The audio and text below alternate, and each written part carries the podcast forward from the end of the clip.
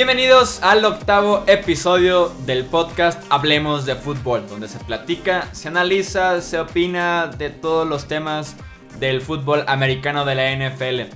Yo soy Jesús Sánchez y como en cada episodio ya llevamos 8, es un placer darles la bienvenida a este podcast. En los controles, nuevamente Edgar Gallardo. Y la sirena lo dice todo. Edgar, ¿cómo estás? Bien, Jesús, ¿y tú? Todo muy bien, muchas gracias. ¿Ya listo? Listo, un placer estar aquí como cada semana. Qué bueno, qué bueno. Muchas gracias por estar en la producción. Y tenemos hoy una misión increíblemente difícil. Muy, muy difícil, diría yo. Si vieron la película de Draft Day, ¿viste la película de Draft Day? No, no. Bueno, voy a ser Kevin Costner, en pocas palabras. Nunca pensé que iba a decir eso en mi vida, ¿no? Voy a ser Kevin Costner. Me pongo la gorra de GM de los Browns y voy a hacerles el draft perfecto. Aunque sea solo tres rondas, pero perfecto. Ah, Son cinco selecciones. Eso tienen los Browns. Tienen un arsenal grandecito de selecciones en el draft.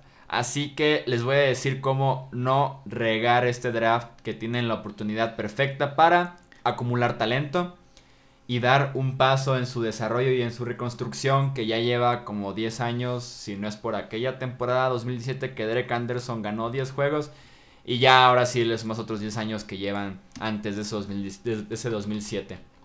Así que la labor ahí está, darle a los Browns el draft perfecto. Arrancamos platicando de lo que ya han hecho en la agencia libre de la NFL. Extendieron al guardia Kevin Seidler por 5 años y 60 millones de dólares. Firmaron a JC Tretter el centro por 3 años y 16.7 millones de dólares.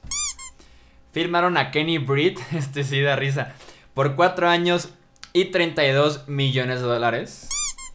Y finalmente adquirieron a Brock Osweiler comiéndose 16 millones de dólares en salario, pero obtuvieron a cambio una selección de segunda ronda y también convirtieron a Osweiler en su quarterback titular. Así es, así que no ha sido del todo bueno. Sashi Brown no ha sido el GM ideal que requerían estos Browns. Seidler y Treur me parecen las decisiones correctas. En el caso de Britt no tanto y Osweiler creo que menos. Pero para este draft, adiós Sashi Brown, hola Jesús Sánchez, GM de los Browns. Aunque suene extraño, pero tengo el apoyo de la afición. Y así debe ir este draft perfecto para los Browns. Si me hacen caso en las 5 selecciones que vamos a hacer. De mi, si, si de milagro pego las 5. Se, se los, se los vamos a mandar. Sí, el, con el la capítulo. Hoy es viernes 14 de abril del Sí, 2017. Viernes 14, correcto. Así que dos semanas antes del draft. Si pego las cinco selecciones de los Browns. Uno, me queda claro que Sashi Brown es fan de Hablemos de Fútbol. Obviamente. A pesar de que acabo de reventarlo. Eh, y dos, tengo un futuro. Tengo un futuro como GM de, de No- nos, vamos a ir a celebrar aquí en Hablemos de Fútbol. Sí, no, lo merece. Vamos a ir a Cleveland a celebrarlo. Ya No, dijimos. No, a Cleveland no. Por favor. Ok. Primera selección del draft. Miles Garrett, defensive end de Texas AM. Aquí no hay mucho pierde. Ya he hablado del caso. Toma el mejor jugador disponible. Acumula talento en tu roster. No hay pierde. Toma a Garrett. Selección segura. Tienes un pass rusher para los próximos 5 o 10 años dominante como lo hay actualmente en, la- en las grandes defensivas de NFL como lo es Von Miller, Joey Bosa, Khalil Mack. Cada defensiva tiene su pass rusher y Miles Garrett es el pass rusher que los Browns han estado buscando y que fallaron con Paul Kruger eh, cuando lo firmaron en la agencia libre. Con Emmanuel Ogba no es como tal tan dominante, así que Garrett, primera selección global de los Browns. Número 12, como ya lo había dicho eh, la semana pasada en el mock draft 1.0, OJ Howard, el ala cerrada de la Universidad de Alabama.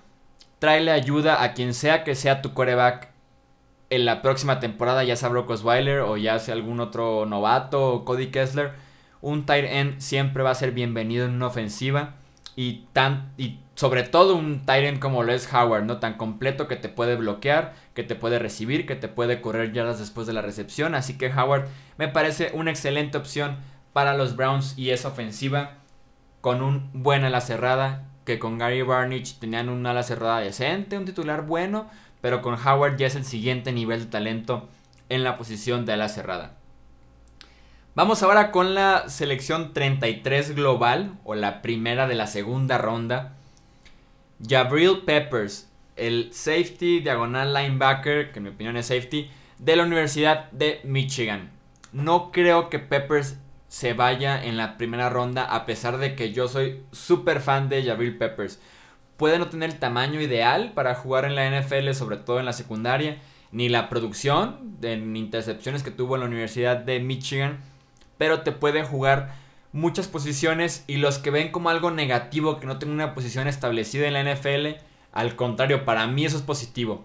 Te puede jugar cornerback, safety, ya sea strong o free, y también te puede jugar como linebacker e incluso pegarlo a la línea de golpeo como lo utilizaron al final de su carrera en Michigan. Entonces con Jabril Peppers creo que es la opción segura.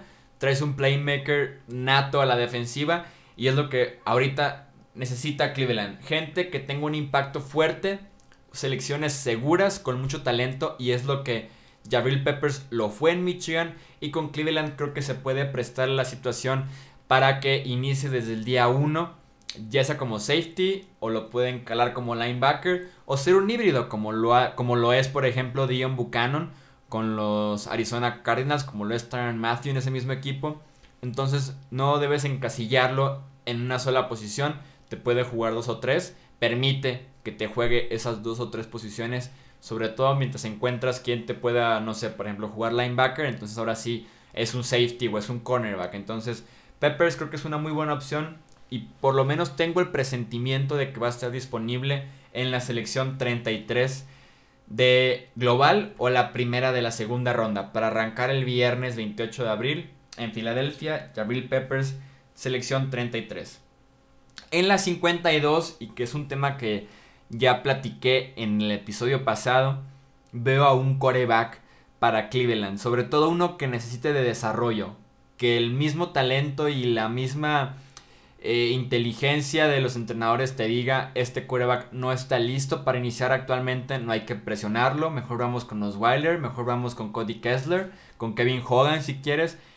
Davis Webb, el coreback de la Universidad de California, me parece una opción muy buena para desarrollar. El talento está ahí, no está la mecánica sobre todo de los pies, creo que debe de trabajar bastante en los pies y creo que Hugh Jackson puede trabajar muy bien con él. Hugh Jackson que es el entrenador en jefe de los Browns, que fue coordinador ofensivo en Cincinnati y que desarrolló bastante bien Andy Dalton, que desarrolló a AJ McCarron, así que creo que puede trabajar con Davis Webb, que lo que sus debilidades más importantes, además del trabajo de pies, es que mentalmente no es tan rápido.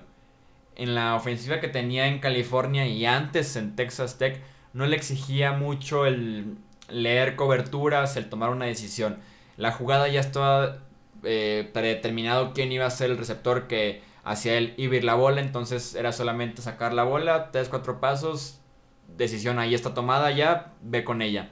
Entonces Webb creo que puede caerle bien a Cleveland su talento, su rostro, su frescura como coreback, pero sí debe tomarse por lo menos una o hasta dos temporadas en la banca para ser desarrollado entre los corebacks que estén ahí, pero principalmente por Hugh Jackson, el entrenador en jefe, que se hace llamar un coreback guru. Y por último, en la tercera ronda de este mini mock de los Browns y que una mini proyección de qué tienen que hacer los Browns para tener éxito, deja tú en la NFL en Cleveland, que los Cavs ya se los están llevando, en la vida en general, dejar de ser tan malos como lo han sido. Sidney Jones, el cornerback de Washington, me parece la selección eh, que tiene escrito Browns en la frente desde el momento en el que desafortunadamente se lesionó. Jones con la selección 65 lo tomarían hipotéticamente los Browns ya en la tercera ronda del draft. Se lesionó el tenón de Aquiles en su Pro Day. Si no hubiera pasado esto, Jones fácilmente se va en el top 20, top 25 del draft. En la primera ronda, segurísimo. Entonces se lesiona el tendón de Aquiles. Según él va a estar listo para iniciar la temporada, por lo menos va a tener que perderse las primeras 6-8 semanas para, para estar listo. Y sabemos que con un novato, si te pierdes training camp, si te pierdes pretemporada y sobre todo el inicio de la temporada, es prácticamente perder todo el año porque no estás listo para jugar en la NFL si no tienes el proceso completo desde los OTAs, desde los minicamps, training camp, pretemporada y ahora sí inicio de temporada. Entonces, Jones con los Browns puede encontrar el equipo perfecto que tenga la paciencia para seleccionarlo y decirle, ¿sabes qué? Mantente sano, recupérate de tu lesión y este año no juegas porque no urge que estés jugando en Cleveland porque no aspiramos a nada a pesar de tu talento. Entonces, te puedes recuperar, puedes aprender bastante desde afuera del campo, viendo video, platicando con Joe Hayden, que llegó a ser uno de los mejores esquineros que tenía la NFL, ahí mismo con Cleveland, que actualmente ya no lo es, pero que por lo menos tiene las bases que le puede enseñar a Sidney Jones. Y sobre todo, como les decía, la paciencia para aguantar un jugador como Jones, que es súper talentoso, top 5 en la posición en este draft, si no se hubiera lesionado por lo menos, entonces si les cae en la posición 65 me parece perfecto que los Browns lo tomen, lo trabajen, lo desarrollen, esté sano y ahora sí ya a partir del próximo año pueda desarrollarse como esquinero titular en Cleveland, que les urge ayuda prácticamente en cada posición, pero esquinero sí es un problema grave que tienen los Browns. Como les decía Joe Hayden ya no es el mismo de antes, Tramon Williams fue un desastre en Cleveland llegando como agente libre de Green Bay, entonces Jones puede ser una muy buena opción. O en su defecto, si no está, por ejemplo, también está, estaría disponible, por lo menos así esperaría, T. Stabor, el esquinero de Florida, que también proyectado para la primera diagonal segunda ronda y que en este combine y en su Pro Day no se ayudó nada con el tiempo que corrió, pero siendo un muy buen esquinero y un muy buen jugador para los Browns, sobre todo en la selección 65, que todavía hay mucho talento y que todavía pueden encontrar un titular.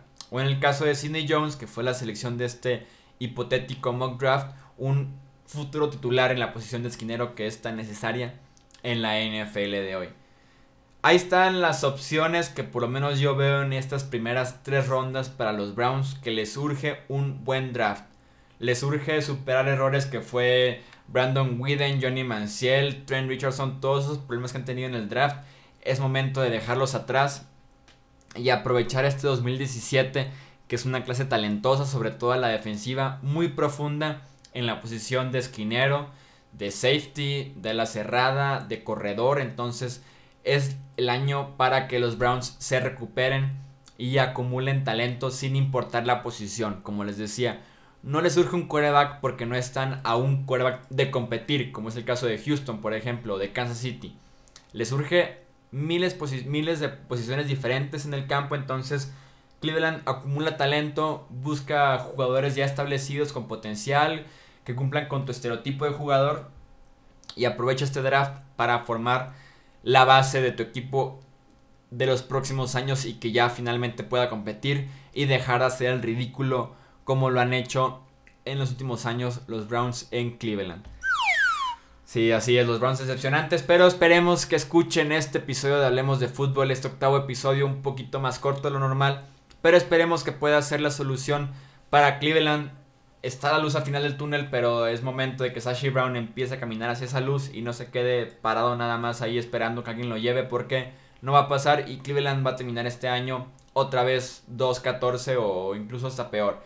Eso fue todo por este octavo episodio de Hablemos de Fútbol. Yo soy Jesús Sánchez. Recuerden seguirme en mis redes sociales. En Twitter me encuentran como arroba Chuy Sánchez-bajo. En Facebook como Jesús Sánchez-deportes. Ahí estaremos platicando cada día más y más y más del draft del NFL que cada vez está más cerca. Ya nada más dos semanas. Y estaremos escuchando los abucheos al comisionado de la NFL en Filadelfia porque ya es una tradición tan bonita abuchar al comisionado de la NFL en el draft. Eh, recuerden que pueden escuchar este podcast en las siguientes plataformas. Inserte Edgar hablando de las plataformas. Así es, nos pueden escuchar en iTunes, TuneIn, iVox, Stitcher, Podbean, SoundCloud y YouTube. Ahí están, recuerden suscribirse, dejar su like, su comentario, su review Eh, todo, todo, todo, todo lo que es puedan muy dejar, importante para sí. nosotros. Nos ayuda bastante que dejen eh, este apoyo para Hablemos de Fútbol para que siga creciendo, que lo compartan con sus amigos aficionados del NFL o, o no tan aficionados para que aprendan un poquito de este hermoso deporte y esta hermosa liga. Así que nos escuchamos el próximo martes con el nuevo episodio de Hablemos de Fútbol. Esto fue el octavo y hasta la próxima.